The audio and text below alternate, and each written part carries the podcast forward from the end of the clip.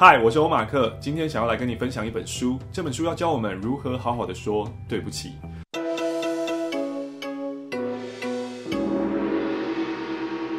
人生在世，难免有时候我们会不小心冒犯到别人，或是遭到冒犯。这个时候，如果有好的、适当的道歉，是可以大大抚慰、疗愈我们的心的。首先呢，我们就先来学习什么样的道歉是不 OK 的。一，我向你道歉，但是，但是这两个字会抹杀掉你想要道歉的努力跟诚意。这两个字代表你推卸自己行为的责任，你为自己的行为找借口。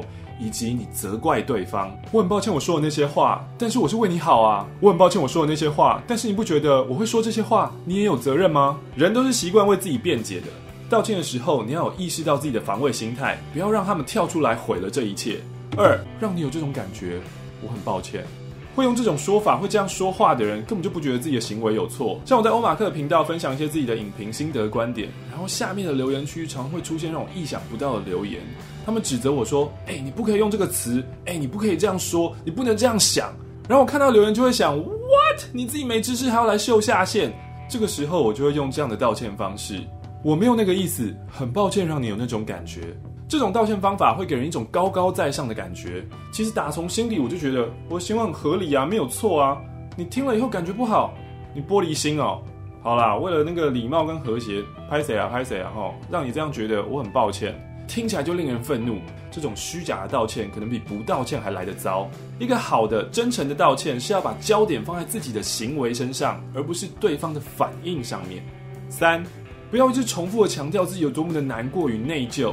道完歉后呢，一副愁云惨雾、很悲情、很无助的样子，好像你才是受害者。我怎么会做出这种事情？我我我真的不是故意的，我好难过，我好想去死哦！我我真的对不起你，我好自责，我真的好糟糕，好糟糕，好糟糕，好糟糕。过度道歉是一种隐性的防卫心态。如果你的道歉让对方反过来安慰你，这个时候你要意识到，其实你的道歉并不是为了对方，而是你在同情你自己。真诚且认真的道歉是需要内在力量支撑的。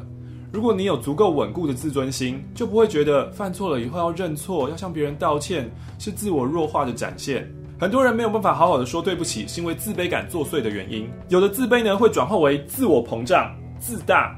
这个时候呢，他自己觉得自己高人一等、不可一世，当然他就没有办法好好的跟人家说对不起。而另外一种自卑呢，则是缩小自己，觉得自己低人一等。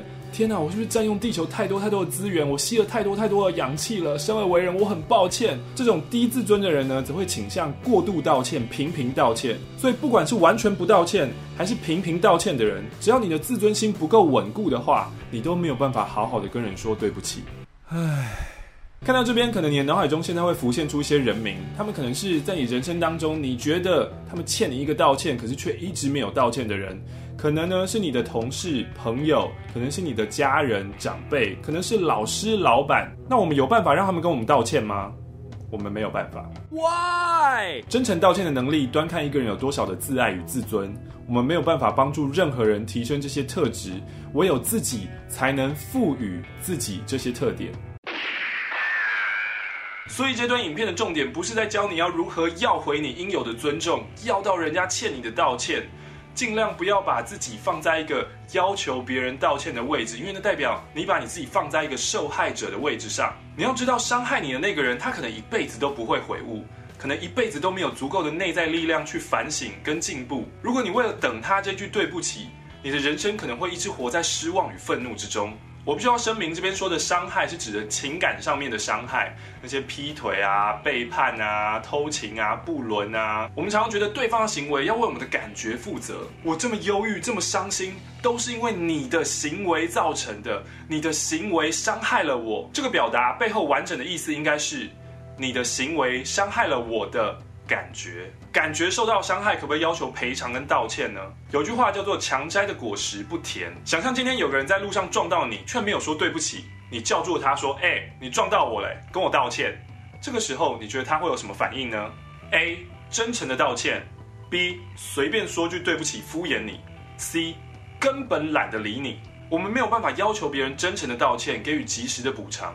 就像我们不能期待世界上所有人都有足够的内在力量、自尊、自重、自爱，但是我们可以期许自己变成这样的人。